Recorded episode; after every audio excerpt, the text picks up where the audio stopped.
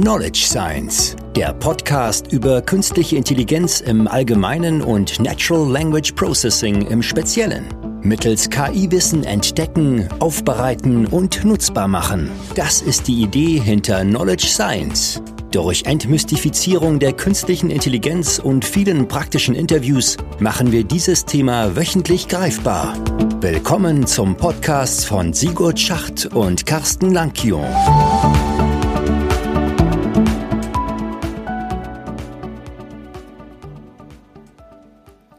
Herzlich willkommen zu unserer fünften Episode. Wir sind schon in der fünften Episode, Carsten, das ist schon toll. Diese Woche, glaube ich, ähm, haben wir einen ganz spannenden Podcast, ähm, weil wir dieses Mal so richtig in die Anwendung reingehen. Wir haben ja die letzten Episoden so ein bisschen Beispiele gebracht mit dem GBT3-Netz, das sehr spannend ist, rein von der Technologie her und von den Möglichkeiten her, aber auch so kritische Fragen aufbringt, wie ethische Fragen oder ähnliches.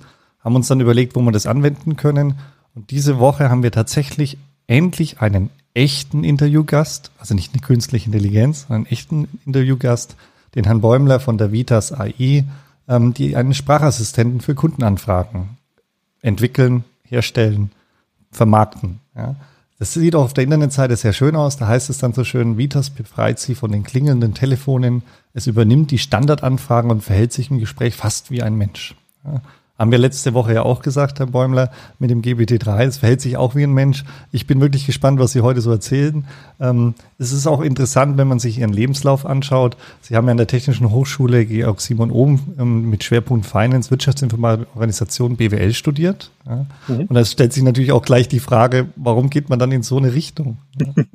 also herzlich willkommen. Ja, vielen Dank. Ähm, ja, wie kommt man in so eine Richtung? Ich war immer schon äh, in die Tech-Richtung interessiert. Ich habe auch vorher Informatiker gelernt vor dem reinen BWL-Studium. Ich habe nur gemerkt, äh, dass ich dieses reine Coden, das ist nicht so meine, meine Welt.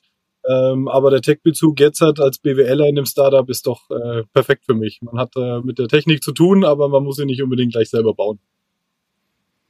Spannend, spannend. Dann sind Sie aber auch nicht allein, oder? Genau, wir sind zu dritt. Ich bin auch der, der als letztes dazugekommen ist. Meine zwei Mitgründer René Straub und Thomas Abend haben da das Unternehmen gegründet oder auch die Idee gehabt. Ähm, die haben beide Informatik studiert und äh, sich darüber über dieses Interesse ähm, Deep Learning, Machine Learning dann kennengelernt und zusammen ähm, ja, evaluiert, wo könnte man sich da selbstständig machen in dieser Richtung, was, was würde da ähm, Sinn machen und wo, ist, wo geht der Markt hin in der nächsten Zeit ähm, und haben da dann gesagt, okay, Sprachassistenten ist was, da kennen sie sich aus, da können sie was äh, draus bauen und haben das dann zusammen gestartet und ähm, in den ersten Monaten mich dann kennengelernt, als sie dann auch gemerkt haben, ähm, so ein Unternehmen hat auch einen BWL-Anteil, äh, den sie dann halt auch so zu zweit nicht unbedingt stemmen könnten. Da ist es dann ganz gut, noch einen dritten im Bunde zu haben. Und ja, wir haben uns da zufällig eigentlich kennengelernt, ganz gut verstanden. Ich fand die Idee auch cool und bin dann ähm, äh, in demselben Jahr noch dazugestoßen in Vollzeit. Das ist wirklich eine ganz tolle Idee, die Sie da haben. Vielleicht sollten wir an dieser Stelle einfach uns mal ein kleines Beispiel anhören. Reservierung. In Ordnung. Wie viele Plätze möchten Sie reservieren? Ja, zwei bis drei. Bei mir ist es noch nicht sicher, ob ich kommen kann. Wenn mein englischen Fieber hat, dann müsste ich eventuell einschreiten. Auf jeden Fall ein Tisch für zwei Personen, vielleicht auch drei, morgen Mittag um 12 Uhr. Alles klar. Dann trage ich Sie mit zwei Personen für morgen um 12 Uhr ein. Ja. Passt das? Bis zwei bis drei Personen. Gut. Dann trage ich Sie mit drei Personen für morgen um 12 Uhr ein. Mhm. Passt das?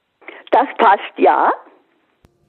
Ja, das ist klasse, wie gut das System schon funktioniert. Ich meine, also die, die Reservierung, allgemein vielleicht die Durchführung von, von äh, Terminreservierungen, eine wunderbare Anwendung.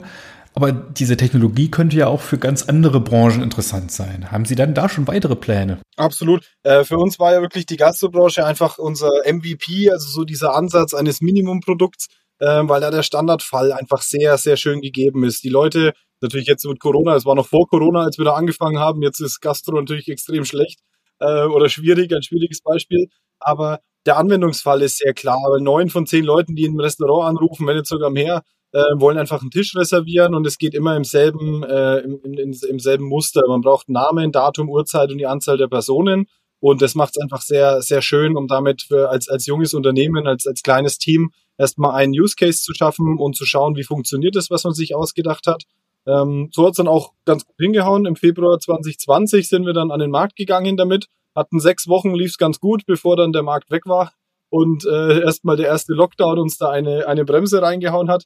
Und ähm, wir hatten aber auch vorher schon drüber nachgedacht, was sind weitere Anwendungsgebiete. Also es war immer das Ziel, dann von, sich von dort aus dann auch weiterzuentwickeln.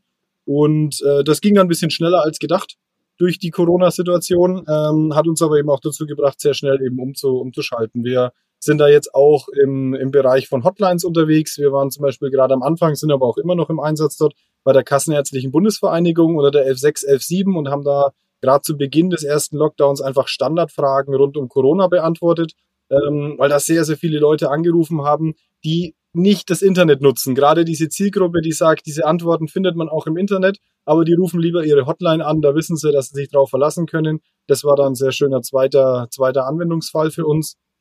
Und inzwischen sind wir auch äh, mit, der, mit der Energie in Nürnberg äh, in einem Projekt für den Kundenservice. Äh, Abschlagsänderungen und solche Dinge können wir da machen. Auch eine kleine Tarifberatung. Äh, wir sind inzwischen in einem Hotel, wo wir die Rezeption unterstützen, wenn es darum geht, die Leute in die richtige Stelle weiterzuleiten. Also da gibt es viele Anwendungsfälle, ähm, wie das jetzt danach auch weitergehen kann. Aber ich glaube, man muss ähm, da, glaube ich, nochmal einhaken wenn ich Sie richtig verstanden habe, auch im Vorgespräch und das, was ich schon gesehen habe von Ihrem Produkt, mhm. es ist ja nicht so ein Sprachassistent im Sinne von drücken Sie eins, dann machen Sie das, genau. drücken Sie zwei, dann das und man hämmert dann in das Telefon rein, bis man dann endlich jemanden am Apparat hat, mit dem man reden kann. Ja. Sondern ich glaube, es läuft ein bisschen anders, oder? Können Sie da was dazu sagen? Sehr gerne. Ja, das ist ja das, was uns eigentlich auch äh, motiviert hat von Anfang an, äh, dass wir sagen, wir wollen das nicht mehr haben. Wir wollen nicht diese Systeme, die dem, dem Anrufer oder der Anruferin aufzwingen, wie sie kommunizieren müssen mit dem System, wie man es anwendet, sondern dass man einfach intuitiv ganz normal sprechen kann wie mit einem Menschen. Und das ist das, was uns auch extrem wichtig ist. Ich kann in ganzen Sätzen reden, ich kann mehrere Informationen auf einmal liefern ähm, und das in jedem unserer Anwendungsfälle, dass wir eben nicht dieses lineare A, B, C, das sind die Möglichkeiten, danach hat man wieder A, B, C als Möglichkeiten, sondern es soll sich einfach wie ein ganz normales Gespräch anfühlen. Man kann Zwischenfragen stellen, man kann Gegenfragen stellen, auch wenn das System ähm, eigentlich nach der Uhrzeit fragt man fragt aber erstmal nach den Öffnungszeiten, werden erstmal die Öffnungszeiten äh, genannt und danach führt das System wieder zurück zu dem zu der Frage, wann möchte man denn jetzt vorbeikommen. Hatten Sie schon mal einen Kunden, der ähm, mit dem System sich einfach unterhalten hat. Also wenn das so, so, eine natürliche Gesprächsführung hat, also nicht nur sein Anliegen, sondern vielleicht auch seine Sorgen oder seine momentane Ereignisse berichtet hat. Also sehr, da, da reagiert das System natürlich dann nicht sehr, sehr tiefgreifend drauf. Also man kann sich jetzt nicht eine halbe Stunde lang über die aktuelle Lage unterhalten. Das wäre jetzt auch meine nächste Frage gewesen. Wie reagiert denn das System, wenn es sich unsicher bezüglich der Absicht des Anrufers oder der Anruferin ist? Fragt das System dann nach? Genau, also der erste Schritt ist immer erstmal das Nachfragen, dass man sagt, oh, das habe ich jetzt gerade nicht verstanden. Das kann bei einem Menschen am anderen Ende ja genauso mal passieren. Ähm, und wenn das aber wiederholt vorkommt oder wenn wir auch merken, dass dieselbe Frage, also nach derselben, nach demselben Input, äh, wie zum Beispiel dem Datum, mehrmals gefragt werden muss, äh, dann bieten wir so eine Eskalation an, wie wir es nennen. Das heißt, wir reagieren dann, indem wir entweder zum, zum eigentlichen Kunden weiterleiten oder eine, eine ähm, Audioaufnahme anbieten, dass quasi dann ein Mensch darauf reagiert. Äh, je, nach, je nach Öffnungszeiten oder je nach, je nach Uhrzeit ist es eben der Unterschied. Um drei Uhr nachts leiten wir jetzt nicht in ein Restaurant weiter, wenn wir wissen, da ist sowieso zu, da ist keiner da. Ähm, dann ist es quasi wie so eine Anrufbeantworterfunktion. Aber das immer nur in dem Moment, äh, wenn das System wirklich gemerkt hat, es kann nicht weiterhelfen. Schon spannend. Also wenn man dann überlegt, was da auch an Technologie dahinter steckt, das hört sich ja so einfach an, ja, zu sagen, ja. man hat hier eine Sprache, da ruft man an und das System soll darauf reagieren. Aber wir haben ja ganz viele Komponenten, die wir auch in, in, in den letzten Episoden immer wieder genannt haben. Also Natural Language Processing, da gehört ein Understanding dazu. Dann haben wir das Thema der, der Sprache, die ja überführt werden muss, erstmal in Text, also mhm. Speech to Text. Dann, äh, man spricht ja, glaube ich, so von Intents und Absichten. Ich glaube, da kennen Sie mhm. sich viel besser aus als ich. Mhm. ich. Ja, aber da, da, steckt ja viel dazu. Ja. Können Sie da so ein bisschen was dazu sagen? Ja, also so die grobe, die groben Komponenten, die fachlichen Komponenten, wenn man so möchte, sind eben das, dass man den Anruf ins Internet hebt, also über so ein SIP-Trunking ähm, und dann eben die Sprache in Text umwandelt, genau wie Sie gesagt haben. Ähm, das wird dann interpretiert, was, äh, was möchte derjenige, was möchte der Anrufer sagen. Ähm, das ist eben gerade das Entscheidende, dass man nicht nur nach Schlüsselwörtern sucht oder nach einer bestimmten, man kann jetzt Rechnung sagen, weil es um Rechnung geht, sondern man kann eben auch in einem ganzen Satz reden, ohne dass, ähm, ohne dass ein bestimmtes Schlüsselwort äh, fällt. Ähm, das wird dann in diesem NLP-Teil ähm, erledigt. Dann ist natürlich das Backend, die Anbindung an den Kalender, an ein Ticketsystem, an eine Datenbank, wo dann die Daten eben auch abgeprüft oder über, überprüft werden können oder gegebenenfalls eben auch eingetragen. Und dann natürlich äh, Text-to-Speech, äh, damit das System auch dementsprechend wieder antworten kann. Also wir generieren den Satz, der geantwortet werden soll und das wird wieder in Sprache umgewandelt und kommt dann eben beim, beim Anrufer oder bei der Anruferin dann dementsprechend auch wieder an. Das sind so diese fachlichen Komponenten, die quasi in dieser in diesen paar oder in diesen wenigen Sekunden äh, durchlaufen werden, damit das System dann auch nicht solche Verzögerungen hat, dass es sich nicht natürlich anfühlt. Da habe ich eine Frage. Ein ganz wesentlicher Bestandteil des Systems ist ja ganz offensichtlich die dynamische Gesprächsführung. Wie kommt das System mit Kontextwechseln klar? Also wenn zum Beispiel ein Anrufer bezüglich seiner Wünsche hin und her springt, merkt das System das? Erkennt es den ursprünglichen, den ersten Wunsch mhm. vielleicht direkt wieder? Was macht das ähm, System? in, in gewissen Grenzen. Also natürlich nicht komplett, aber man kann so viele Zwischenfragen stellen, wie man möchte. Ähm, man kann ähm, auch, auch dementsprechend hin und her springen, mähen, äh, doch eine, doch eine Stunde früher oder ich möchte jetzt doch einen anderen Tarif haben oder ich habe doch einmal eine Frage zu den Risikogebieten, je nachdem, in welchem Use Case man sich befindet. Ähm, und innerhalb dieser Grenzen ist das System natürlich sehr geduldig, ähm, aber eben auch immer nur für diesen einen Anwendungsfall trainiert. Und das macht es ja auch äh, für uns dann möglich, mit, mit relativ wenig Daten sehr gute Ergebnisse zu erzielen im Normalfall, äh, weil wir uns eben auf eine gewisse Domäne spezialisieren, weil wir sagen, okay, jetzt wissen wir, Leute, die hier anrufen, da geht's um die Gastronomie, hier geht's um Corona, hier geht's um Energie ähm, und nicht um irgendwelche anderen Sachen, womit ja andere Sprachassistenten, äh, die man zu Hause hat, die hier quasi mit allem rechnen müssen. Die wissen am Anfang gar nicht, geht's jetzt darum, die Uhrzeit zu erfahren, die Heizkörper hochzudrehen oder einen Wecker zu stellen. Ähm, da wissen wir ja schon so grob, in welcher, in welcher Domäne wir uns befinden. Also in einer vorgegebenen Domäne, so wie Sie es schildern, mit bekannten Intentionen der Anrufer und Anruferinnen, könnte man ja ganz einfach mit ein paar vordefinierten Regeln die Gesprächsführung steuern. So wie ich es verstanden habe, nutzen Sie aber auch KI-Technologie zur Steuerung der dynamischen Gesprächsführung. Können Sie uns dazu noch mehr erzählen? Ähm, also im Grunde sucht das System mit dem, mit dem Satz, der erkannt wurde, ähm, nach einer passenden, nach einem passenden Intent, der eben hinterlegt ist. Das heißt, wir haben zum Beispiel den, okay, ich, äh, der, der, der Anrufer fragt nach oder möchte ein Datum oder sagt ein Datum. Geht es jetzt drum, einen Tisch zu reservieren? Ja, nein, vielleicht. Das ist so das, was dann quasi nach Wahrscheinlichkeit äh, gesucht wird. Wo könnte das passen? Der Vorteil dabei ist, dass man eben nicht bestimmte festgelegte Sachen hat, die getroffen werden müssen. Also man muss bei uns nicht unbedingt Ja sagen, sondern es geht auch mit jawohl, äh, auf jeden Fall, äh, selbstverständlich. Also all diese positiven Sachen sind alle dementsprechend hinterlegt und werden dann auch erkannt, selbst wenn sie noch nicht in den Trainingsdaten sind. Und gerade da fängt ja dann das Spannende an, dass Sätze und Aussagen erkannt werden, die man vorher in den Trainingsdaten nie hatte. Und es funktioniert trotzdem, weil sie von der wahrscheinlich oder weil sie von der, von der Art her nah genug dran sind an den Trainingsdaten und das System daher trotzdem weiß, wie es damit umgehen kann. Lernt denn das System auch irgendwie mit? Also etwa wenn es merkt, dass die Anruferin oder der Anrufer unzufrieden ist mit, mit einer Antwort oder wenn die Antwort nicht passt? Ähm, nicht im Gespräch selber, das ist jetzt bei uns nicht der Fall, aber wir, wir, wir lernen natürlich aus den, aus den anonymisierten Daten, die wir, die wir ähm, haben durch die Anrufe. Ähm, und äh, über Supervised Learning, das ist momentan der äh, Hauptansatz. Das heißt, wir, wir labeln die Daten nach. Es wird dann ein, ein, ein, ja, so ein eine, eine, ein kleiner Teil eines Satzes zum Beispiel wiedergegeben und es wird gesagt, das habe ich jetzt als positiv erkannt und dann können wir sagen, stimmt oder stimmt nicht und bei stimmt nicht, was wäre es denn gewesen? Ähm, das war zum Beispiel kein Ja, sondern ein Nein oder das war Ironie. Das ist immer ganz schwierig, wenn die Leute dann damit natürlich auch anfangen, ähm, dass man eben aus dem Kontext raus auch weiß, okay, das, das war jetzt nicht so gemeint.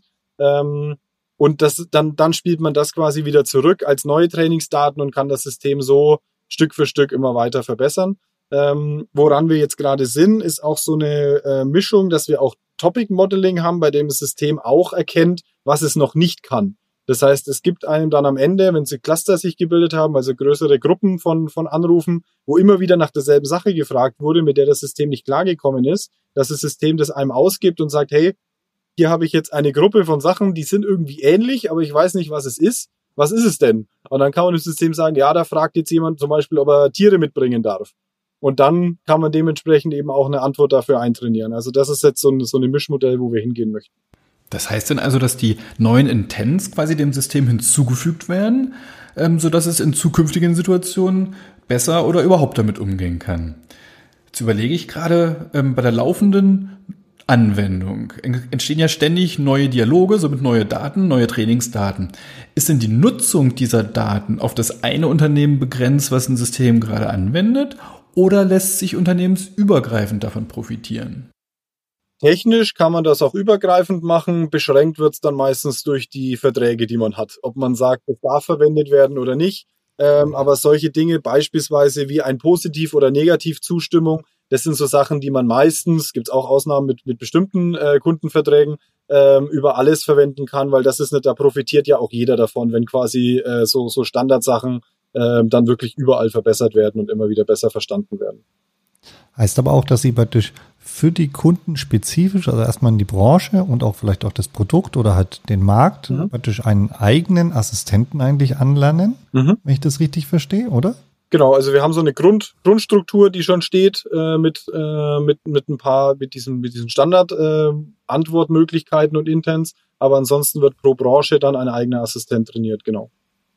Und dann dementsprechend betreuen Sie das über die gesamte Zeit und, und tun das immer wieder verbessern und Kunden werden immer glücklicher. Genau, das ist, das ist der Plan, genau. Ähm, da, da ist halt für uns so diese, diese Unterscheidung bei einer Branche wie der Gastronomie, da kann man wirklich sagen, man hat einen Assistenten, den man dann vielen ähm, kleinen Betrieben zur Verfügung stellt, was ja gerade der auch der Ansatz bei uns ist. Wir möchten, dass diese KI-Lösung, diese innovative Lösung eben auch dem einzelnen kleinen Gastronom zur Verfügung steht, dem einzelnen kleinen, ähm, der einzelnen kleinen Arztpraxis, die jetzt nicht sagen, ich habe ein Rechnungszentrum im Keller und möchte jetzt irgendwie ein fünfmonatiges Projekt starten, um jetzt auch meine eigene KI-Lösung zu haben, sondern wirklich als Software as a Service, monatliches Abo. Man kann sagen, ich will es haben, nächsten Monat will ich es nicht mehr haben, weil wir da nutzen können, dass sich einfach viele Gastronomen anmelden und wir eben einmal einen Assistenten haben, der dann bloß noch konfiguriert wird. Ähm, das kann man natürlich machen, Öffnungszeiten, was ist verfügbar, was nicht. Ähm, das ist natürlich alles individuell, aber von der, vom Training her können wir das nutzen. Und ansonsten brauchen wir halt diesen Sprung auf ein großes Unternehmen, das eben diese, diese Last an vielen Anrufen selber mitbringt. Und äh, die braucht man natürlich immer. Wenn da irgendwie zehn Leute im Monat anrufen, dann, dann hilft eine KI natürlich auch nicht viel weiter.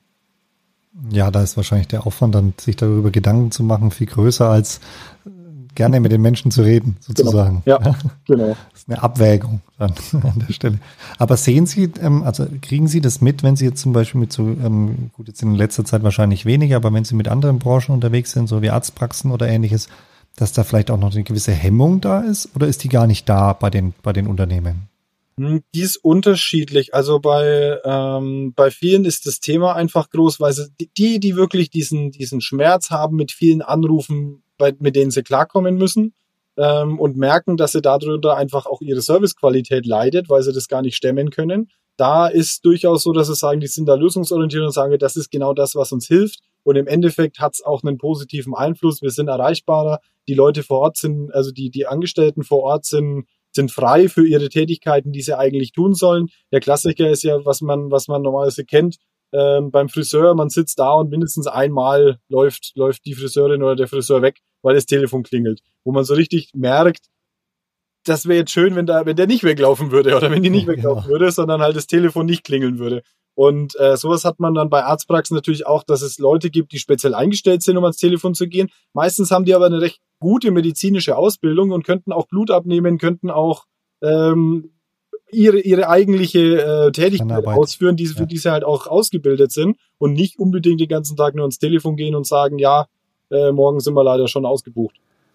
Wenn wir gerade beim Thema Akzeptanz sind, da würde mich mal interessieren, ähm, oder anders, ich, ich formuliere es als Hypothese.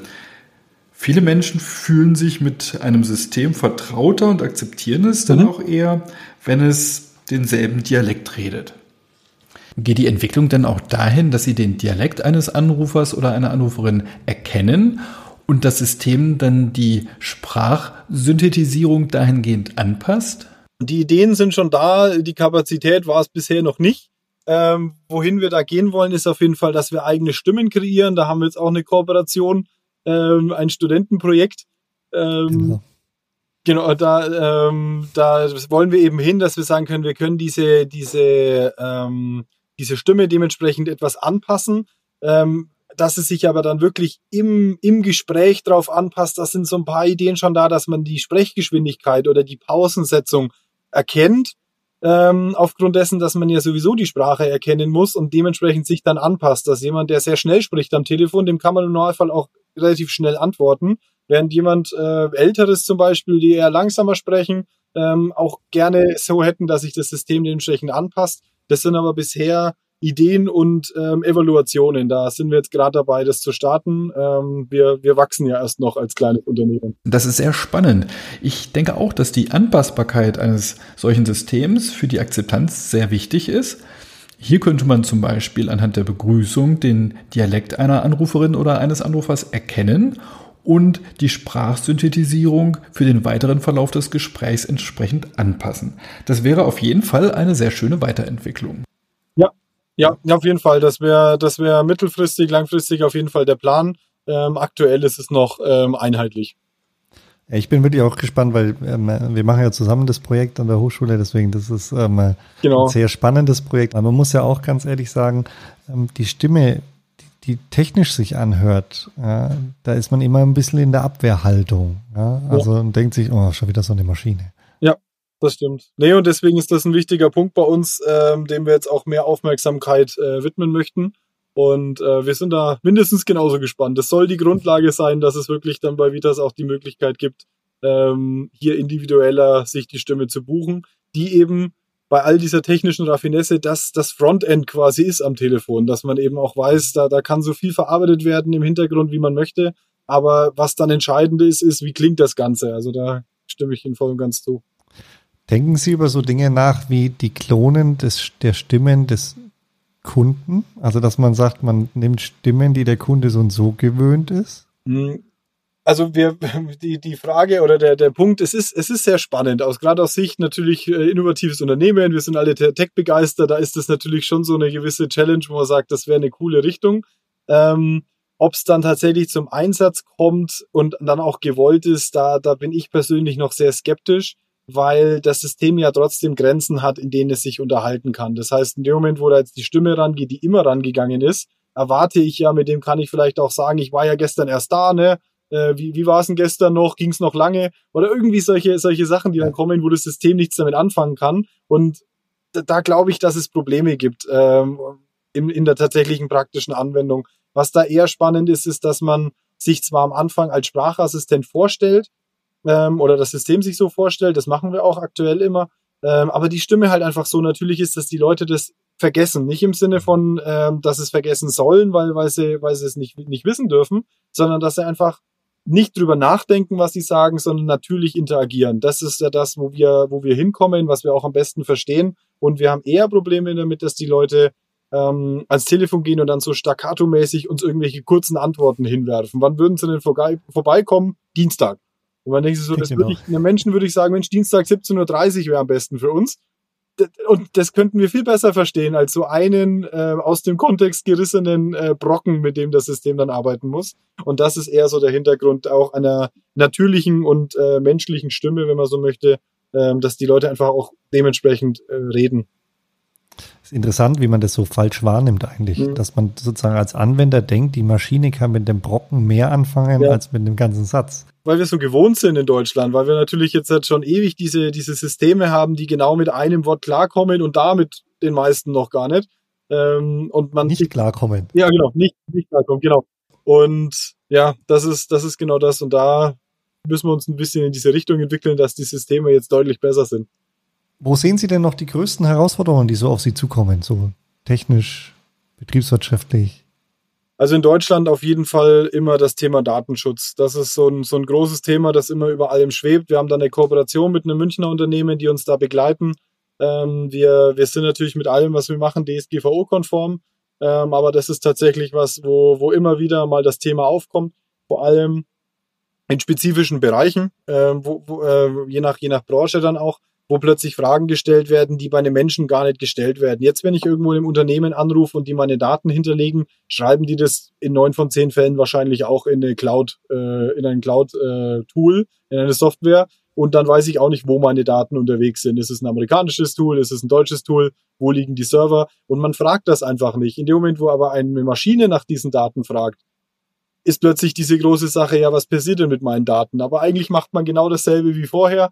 Ähm, es ist nur einfach in einem anderen Bewusstsein. Das heißt, das ist eine große Sache. Gerade in Deutschland, das sind die anderen Länder etwas ähm, entspannter und dadurch kommen sie auch schneller voran.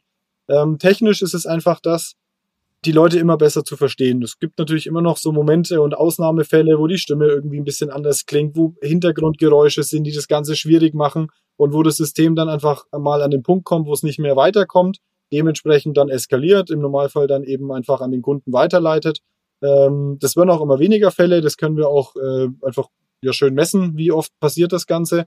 Aber das ist was, was, was immer wieder spannend ist, weil immer wieder plötzlich noch schlechtere Telefonqualität kommt, die Leute irgendwo mitten im Wind stehen und ähm, man auch öfter mal den Punkt kommt, wo man sagt, ich verstehe es als Mensch auch nicht, aber dann wird es der Maschine vorgeworfen, warum die Maschine das jetzt nicht versteht. Genau. Also das ist auf jeden Fall immer noch so ein, so ein spannender Bereich. Ähm, und dann natürlich die Richtung, immer mehr zu verstehen. Also dass ein Assistent eben nicht nur diese Terminreservierung kann, sondern eben auch einfach noch zwölf Sachen, 20 Sachen, 100 Sachen links und rechts davon. Das ist natürlich was, wo man sich immer weiterentwickeln kann ähm, und wo wir auch immer weiterhin möchten, dass eben immer mehr also generischer werden. Genau, dass einfach immer mehr wirklich automatisiert und ohne, dass sich nochmal ein Mensch ähm, von Seiten des Unternehmens damit beschäftigen muss, das wirklich autark komplett fallabschließend gelöst werden kann.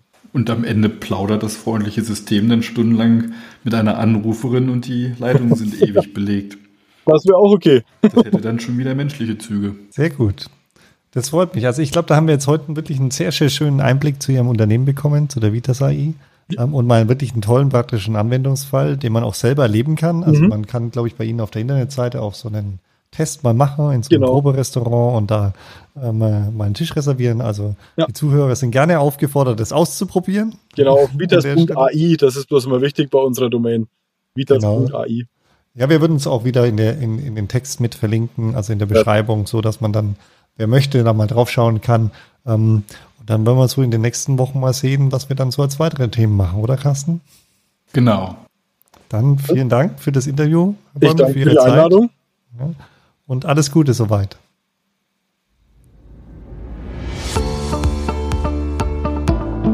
Das war eine weitere Folge des Knowledge Science Podcasts. Vergessen Sie nicht, nächste Woche wieder dabei zu sein. Vielen Dank fürs Zuhören.